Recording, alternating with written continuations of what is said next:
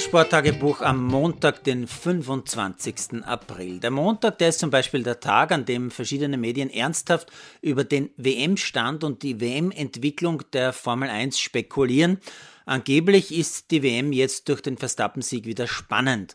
Leute, das war das vierte von insgesamt 23 Rennen. Das wäre ja fast so, als würde man nach vier Fußballrunden sagen, Salzburg wird Meister oder Bayern wird Meister.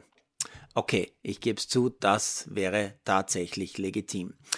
Der Montag ist zum Beispiel auch der Tag, an dem man in Salzburg und in München den x-ten Fußballtitel feiert, beziehungsweise den Kater danach behandelt. Der Montag ist übrigens auch der Tag, an dem der Volleyballverein Waldviertel Zeit hat, sich klar zu werden, dass man tatsächlich zum ersten Mal österreichischer Volleyballmeister geworden ist.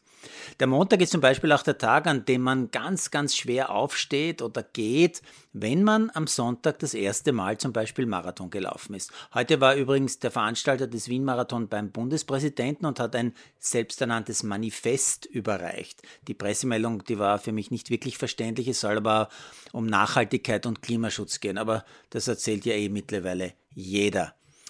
Der Montag ist auch der Tag, an dem sich Dominik Thiem wegen seiner zahlreichen Comeback-Rückschläge tatsächlich nur noch auf Platz 93 der Weltrangliste befindet.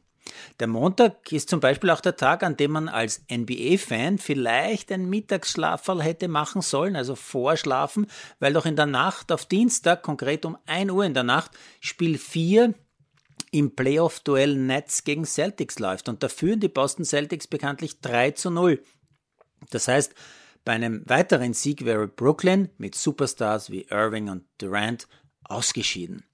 Der Montag ist übrigens auch einer der wenigen freien Tage für das Eishockey-Nationalteam. Schon am Mittwoch folgt die nächste Vorbereitungswoche auf die Weltmeisterschaft, unter anderem mit einem Match am Donnerstag in Wien gegen Schweden.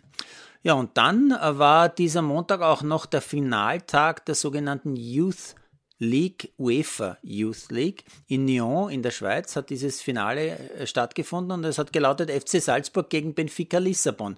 Nach zwei Minuten stand es 0 zu 1, nach 14 Minuten 0 zu 2 portugiesische Lehrstunde für den Bullenstall. Bei den Bullen waren übrigens gerade einmal drei Österreicher auf dem Feld, davon zwei aus dem Land Salzburg. Aus der Stadt kommt keiner. Daher waren vielleicht auch nur Dosenfans wirklich enttäuscht, dass diese Mannschaft, die sich bei der UEFA ja skurrilerweise FC Salzburg nennen muss, 0 zu 6 verloren hat.